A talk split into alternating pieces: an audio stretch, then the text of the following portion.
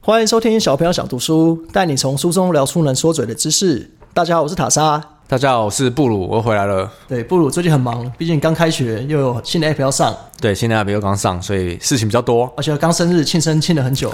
真的是妹子才会庆很久，我应该还 好。哎，你今天又再庆了一次哦。我们今天中午有小喝一下。喝了一小杯，应该算还好吧。好，今天带来的主题是什么？今天带来的是，你知道我在看抖音的书嘛？那这本书的全名呢是《抖音短影音演算法年轻化：世界最有价值新创公司的成功秘密》。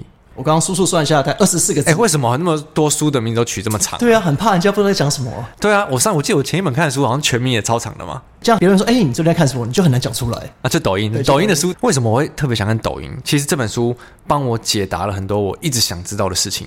抖音不是我们这个年代爱玩的东西，其实抖音很常听到抖音歌，什么抖音相关什么都有，可是其实我完全不知道在干嘛。只你知道完全不知道在干嘛，对不只知道在对？看影片。就是它红到你就算没有玩，你也一定知道它，因为它已经红到变成一个政治角逐的东西了。二零二零以后，从什么呃美国要进国外版的 TikTok，就是海外版的抖音，然后印度真的也也有进。那跟你看现在很多大陆那种抖音神曲，就是抖音上面出来的素人的歌手也很多。美国跟印度说要进抖音，其实我不太知道原因是什么。我先来问你好了，你知道抖音跟 TikTok 的差别吗？一个是大陆版，一个是全球版。基本上是，可他们是全球版跟大陆版通常应该会有某种联系嘛，可他们是完全切开来的平台。你说我在 TikTok 上面看不到抖音的东西，对，TikTok 上面排名跟抖音上排名是完全打不着关系的，他们没有也没有办法互相讯息，就是完全不同两个 App，可是其实同一家公司。那这是应该跟大陆的政策有关吧？对对，因为大陆基本上你的讯息是要控制的嘛。对， 你不能让大陆人随便跟外面的人聊天。 对，没错， 讯息要控制，但是他们是同一家母公司，母公司是叫字节跳动，母公司本来做什么？怎么可以做出一个这么厉害的 app？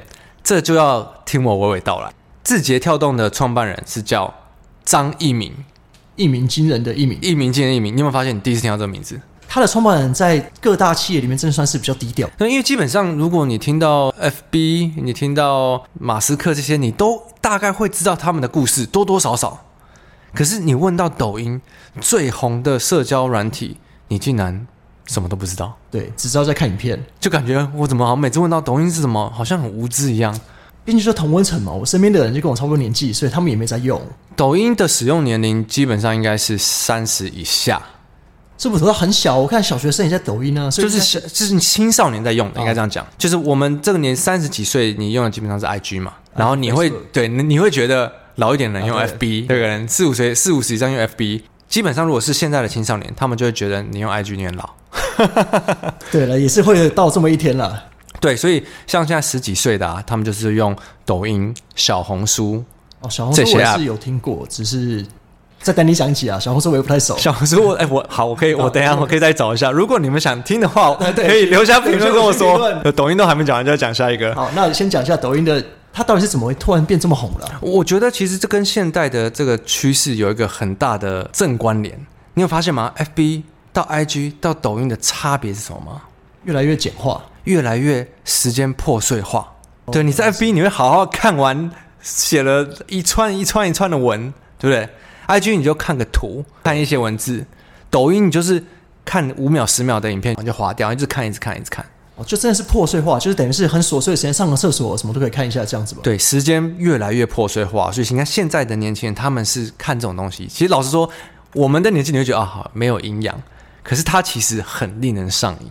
但是其实我觉得这跟你上一集讲 Netflix 有一部分蛮像的，你说，演算法。对，这种东西都是靠演算法。书名就讲到嘛，对其实它最厉害就是演算法。那演算法又包含什么？就是有点到 AI 人工智慧那一块。抖音什么时候开始的？抖音是二零一七年才开始的哦、所以它一七年到二零二零三年直接窜红，干掉 FB、IG 什么其他所有东西。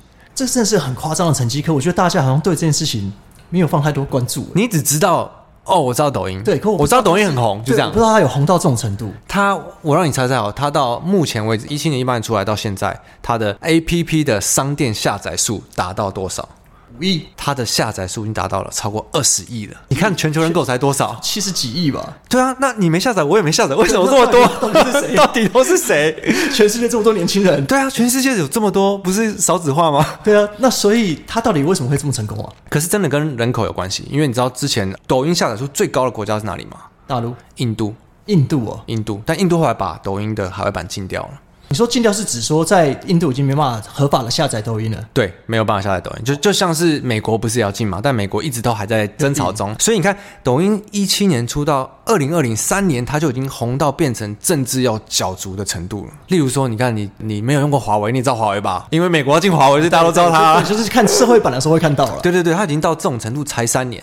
三年就可以上社会版，这么厉害。，对啊，所以我觉得，你看，虽然你不知道创办人叫什么，但他真的是一鸣惊人，张一鸣，一鸣惊人。可他惜没人知道，自己都没有料想会这样子。他曾经说过：“我从来没有想过我的公司会变成一家独角兽公司。”我觉得不得不说啦，这些很厉害的公司的创办人，他们真的都很有远见，你说在二零一七的时候，他预测到了什么？在更久之前就已经展现出这种远见的能力哦，了。他很早就想要做短影音这块吗？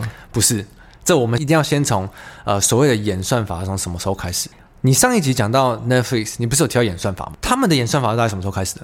两千年吧，二零零零开始。两千年就开始了吗？对他们算蛮早，可他们那时候演算法算是比较出街一点，他们只是依照你的评分系统，可能我都给什么电影五颗星，然后这个电影五颗星的很多，他就推给下一个人。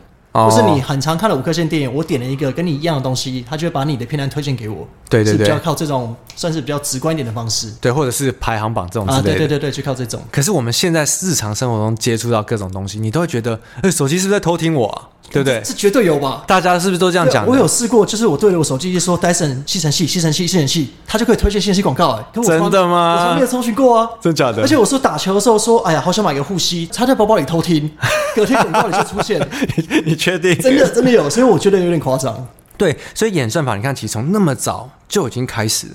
可是它真的开始起飞的时候，其实是在二零一一、二零一零左右，YouTube 那时候。所以那时候算是开始比较认真在看待这件事情嘛。对，因为二零一零的时候，YouTube 开始进入成长的瓶颈。他们觉得说啊，为什么我的影片，我明明影片超多啊，可是我的这个观看的人数或者是观看时间数都没有办法持续成长了，所以他们发现是因为没有推荐对的影片嘛。所以他们就后来就想说啊，可能是我们要去做更好的配对啊，因为那时候已经基本上你讲 Netflix 那种配对是已经有了，可是可能需要在更高层次的去看怎么成长，但他们一开始不知道，所以他们一开始以为是会不会是我内容的问题，他们没有想到是配对问题，是对觉得内容不够好。因为那时候太早了嘛，你看十三年前，他们那时候的想法是，一定是我内容不够好，所以他们砸了一亿美金，找了更多的大咖，包括什么马丹娜啊、什么 Shaquille O'Neal 啊这些大咖来录制更多的内容，就发觉完全没有帮助。这好像跟渣男在一起一样，就是说是我不够好吗？可不是，只是你碰到错的人， 是这样吗有点这种感觉吧？ 对对，可能是。然后就是他们找不到一个成长的方式，一直到他们接触到 Google 那时候有开发一个学习的机器人。那时候 Google 他们是开发要出来套用他们怎么把广告打到消费者或是用户身上，就他们把它用在 YouTube 上，发觉一套用这个学习系统，整个他们的收听的人数跟时间都是喷发式的成 哦因长为。上一集讲到那个 Netflix 一样嘛，就你一推荐对的东西，然后你的听众、你的订阅者就离不开嘛。因为一打开，每个东西都是我喜欢的，真的是不用睡。对，而且因为他那时候就不是基本上你看过这个的，我也推给同样喜欢看这个的你，而是比较像是，例如说你看一个影片，我可以去学习你，你是在三分十五秒就停了，那你应该不是很喜欢哦。你看到结束，你又再点相关的推荐，代表你喜欢的程度更高的这种程度去推荐听，起来比较智能化一点，对，就是比较多细节，我我觉得应该说细节，啊对，因为像我讲那个 Netflix 一开始真的就是比较单纯，没有对什么细节，就很直观。可是像听起来其实算是进步了很多。对，然后一直到一四年开始，Google 好像又开发一个什么大脑，就是更强了，它可以去找出你在台湾的淡水在哪里，然后你的搜寻的记录有什么，你曾经看过的影片的历史，就是各种细节，它再去把它抓出来，去推荐你喜欢看的东西。你说连定位都列入参考吗？对，例如说你在台湾，我就推给你台湾最红的一些影片，看你会不会去点。那、你点了后，你看多久？如果在你这个地点推这些的影片，他们都喜欢，代表这个地点推这影片是 OK 的，这样吗？对，它有很多更多层次的学习机器人去用 AI 去算，所以 AI 其实二零一零年就开始有这个雏形嘛，雏形开始出来了。但是，一直到那个时候，YouTube 有七十趴的观看时间全部都是推荐的东西的，就跟你 Netflix 你是不是讲到啊？呃，那边没有想到，可是我觉得我这样想想好像可以理解，因为我很常只是无聊，想说我想搜寻个篮球的东西哈，我一看，然后他狂推，我每部都爱看。 对对对，你说有七成都有是七十趴，你在 YouTube 上面七十趴的时间，你都是看被推荐的东西，不是你自己真的想看的，你以为哦？ 不行，那我要做自己的主人，我以后只搜寻不看推荐的。你不看推荐赛，可是真的会想要看，哎、看诶这好像蛮有趣的哎、，我真的觉得 YouTube 也是这种东西，觉得好像比家人还懂 我哎。哎、因为你推荐的看完，他再推你，又是再看推荐的，所以哦，他知道全部都是推荐的、你啊哦。可是有时候会，假如说你推荐我看什么影片，你叫我搜寻看看，我搜寻完，其实我没有喜欢的东西，可它就如影随形，跟着我好一阵子。啊，对，有可能对或者是呃，你女朋友或你朋友搜寻的女生的东啊西，对然后他就一直推你，对，所以这有时候也是蛮困扰的。所以这真的是蛮厉害。所以到你看那个时候，YouTube 开始用很多这种 Google 学习机器人，其实就大家已经有这个雏形，说我们要怎么让资讯跟用户去配对。我觉得这是一个学习的背景，因为社群平台其实他们最后就是靠这个演算法。那其实我觉得演算法应该大同小异，大家都在开发相似的。你要怎么特别去把对的资讯配对给喜欢这些东西的用户，那他们看了就很爽嘛，就一直用，那越用就会越正循环，他们就花更多时间在这里。抖音在这个时候就已经有雏形了吗？还是抖音一直到一七年才开始的。可是我们要先回来讲这个一鸣惊人的大哥张一鸣，他到底是怎么样什一么鸣惊人他是什么背景？因为他其实很早期，他就是一个工程师出身的。那他其实一开始就创了很多次业。字节跳动这个抖音的母公司是他第四次创业了，那前面都做一些不相关的吗？他做的都是相关的，大家可能会以为不相关，可是我跟你讲，他待过哪些地方哦？他待过中国有一个网站，那那时候叫酷讯，它是有点像易飞网这种旅游搜寻相关的，所以你要去把资讯配给用户嘛。他也待过一个叫饭否，但我们台湾都不知道，这都是大陆饭否就是吃饭吃对饭了吗吃饭了吗？吃饭了饭否饭否对大陆用哦词、啊，这个就是比较是像 Twitter 的这种社群平台，他也在里面做到蛮大的。那再来，他也待过一个叫九九房产网，他推荐台湾那官台湾那个叫什么五九一吧，五九一，对，反正就是这种相关的他都待过。所以其实你要说这些不相关，这些都很相关因为。他做的事情其实都一直差不多，就在做网络配对这种嘛。对，网络配对这种，因为他一开始啊，那时候他好像大学毕业之类，我有点忘记了，但是他那时候就理解到手机的兴起。他也算很有很很有很远早就有见很有远见，因为他你知道大陆手机的兴起，我在书里看到了，跟台湾不一样。大陆那时候兴起的速度是更快的，就是突然手机开始出来，可能隔什么一个月就大家都在用。你去坐地铁，然后所有人手上都是手机，因为他们的手机可以卖很便宜嘛。然后他说他突然就意识到，哦不行，我一定要去做手机相关的东西。这件事很有远见，刚出来的时候就想到这个。刚出来想到说，他那时候就跑去做网络，我刚刚讲那些都是还是网页的嘛，他就跑去做 APP 的创业的开发。哦，就是针对手机的，没错不完全是网络。对，所以其实抖音的前身，你一定不知道它是做什么的 app，嗯，男女配对，男女的配对，这种，不是不是，它是一个叫头条新闻，所以就是叫头条。是推荐你觉得你会喜欢的新闻，知道吗？对，你不觉得哇，这个完全不搭嘎吗？对啊路线变蛮严肃的， 对啊，但是他那时候其实他在做头条，头条已经是他第一个成功的 app 了。就他在做头条之前，他开发了很多 app，就那时候手机刚出来嘛，还很不成熟，他就是开发各种 app 去测试。那那时候因为一开始大家对手机这个东西也没有很熟，所以最直观的东西最能吸引人。例如说每日一美女图，，哦，这个我也觉得下载到爆 你才想要逮到爆，或者是每日八卦新闻，就是这种很直观的东西。你刚讲那个每日新闻，其实有一点点类似嘛，对，就就是是偏比较直观的。他就开发了这种一大堆这种 app，那就是去了解现在资讯大家会接收什么。可是他没有想到的是，你开发越多这种 app，你的用你 app 的用户的层次越低，大家都喜欢看没营养的东西，所以你就很容易收到更多没营养的东西，然后大家就觉得这没什么用处嘛。我帮大家整理一下哦、所以你看，从一开始我们小时候啊，你那时候用网站什么雅虎，你的入口网站就是人选的嘛，人选是就是像传统的新闻一样，我决定今天这个头条放在这里。啊，就像报纸一样嘛，就他觉得这些大家喜欢看，没有在什么智能是不是能？对对对对对，所以最一开始那样，后来进化到变成 Google 搜寻引擎，你可以去找很多资讯。再来，这个张一鸣他就很快就发现到，接下来的趋势应该是资讯要找人。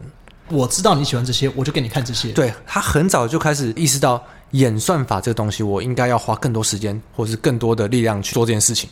可是呢，大陆当时啊，大家都不这么觉得。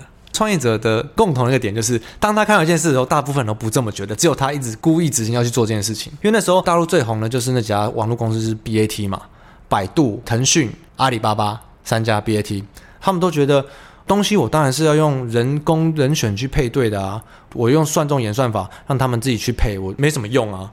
配出来的东西也不一定会合适，而且搞不好会被一般大众的水平把它拉低，这样。就还不够相信 AI 啊，不够相信这些算出来的东西。对他们完全不相信这件事，所以一开始张一鸣在创业的时候，他很难拿到很多资金，因为都没有任何的中国的创投大佬愿意投我觉得他。跟主流在做的事情，那时候主流不太一样那。时候主流是完全不相干，大家就是在讲一些比较一直以来比较像传统那块的东西。那其中一个故事呢，为什么张一鸣那时候会这么特别这么觉得？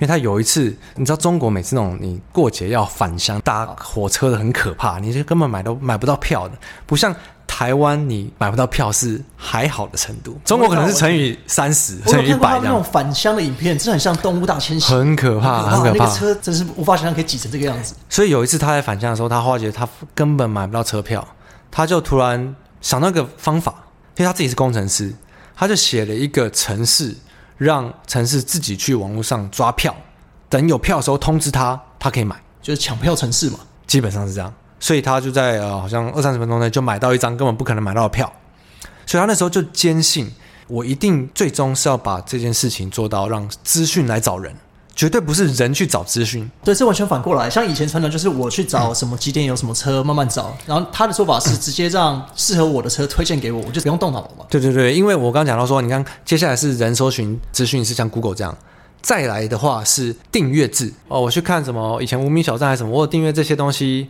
所以他会推我，但是我什么都没订阅，也不会有东西推我，所以你要自己去建立订阅的程序。但过渡期嘛，我跟你说我喜欢这类东西，你来会给我。对，可是现在你看，你下载一个新的 App，你先做一些题目，你对什么什么有兴趣，哦他就先打你了嘛啊，你有东西选以后，他就更好帮你选。然后再从你选的里面，他从你每日的习惯再帮你优化嘛。对，所以那时候张一鸣他把头条啊他的 App 头条就已经做得蛮大了。那时候除了我刚刚讲那三个大的中国公司嘛，百度、腾讯、阿里巴巴以外，还有三个刚窜出来的。那时候大家也是觉得，哎，这个是新创比较好的，就是滴滴打车、头条跟美团。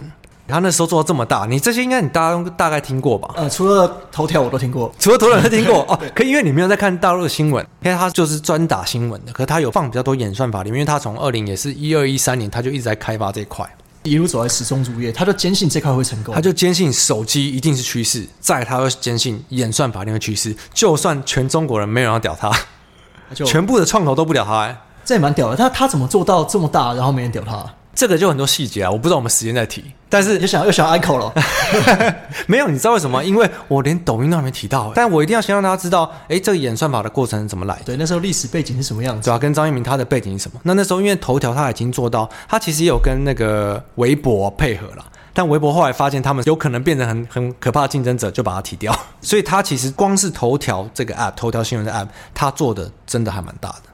因为你刚刚讲说他前面创了几次业都失败，我以为这个也是失败，只不过听起来是算蛮成功的吧。这个算这个已经算蛮成功，可是就是没有到大家会觉得哇，这好屌哦，对啊一直到对对，一直到抖音嘛，对啊，因为他那个就是去啊，大陆这家公司好嘛，听起来蛮厉害，可是没什么感觉。对，所以我现在讲的故事都是在一五一六年之前的事情。那接下来我们要讲短影音，重点来，短影音到底怎么起来的？短影音其实是从一三一四年就开始出来了，所以其实不是抖音开始的，不是抖音开始。你有发现吗？很多最红的都不是最先开始的，FB、脸书也不是啊。脸书其实我以为是，你你没有看你的脸书的电影 吗？就这一部我刚好没看。 对啊，是，对，抖音完全不是它开始的，最一开始是在欧洲，我对以，为是大陆，也是欧洲。欧洲。可是那短影音是怎么开始变红的？抖音又是怎么加入战局的？又怎么从加入战局又变成到最红的 App？这个我们就留在下集分享喽。语气 就是下集分享的语气。 没错，好，可我觉得这个蛮重要，因为抖音这个历史背景它怎么串起来我也不知道，所以我觉得听一些情形提要，我觉得对于下集怎么进入抖音、怎么红起来会蛮有帮助。你至少知道抖音的一鸣惊人了。对，一鸣惊人，张一鸣嘛没错， ，OK，记起来了。那因为时间关系，我们这一差不多就到这边结束。只不过其实我对于抖音有很多想知道，因为布鲁有时候准备的跟我想听的不太一样，所以有时候我都会趁上下节的空档问他一些他其实没有想要讲的事。像其实我就蛮好奇，抖音到底是红到什么程度？为什么连美国、印度都要禁止他们的 app 下载？所以如果观众有什么很想知道，又担心布鲁要尝试没有讲，可以留下五星评论跟他讲一下。那我们看到之后，不管书里有没有，布鲁都查出来跟你讲答案。讲的好像我很喜欢尝试一样。不是，因为上一节也是很多都是我后来问了你才说啊，对，这个我没有讲到。我是蛮喜欢被 uncle 的感觉了。对了，所以我觉得其实书一本内容很多，所以有些东西可能太多了没有讲到，那其实也有点可惜。所以说大家对于抖音有什么更多兴趣，想知道问题都可以留下评论跟布鲁说。没问题，好，那我们就到这边为止，谢谢大家，拜拜。拜拜。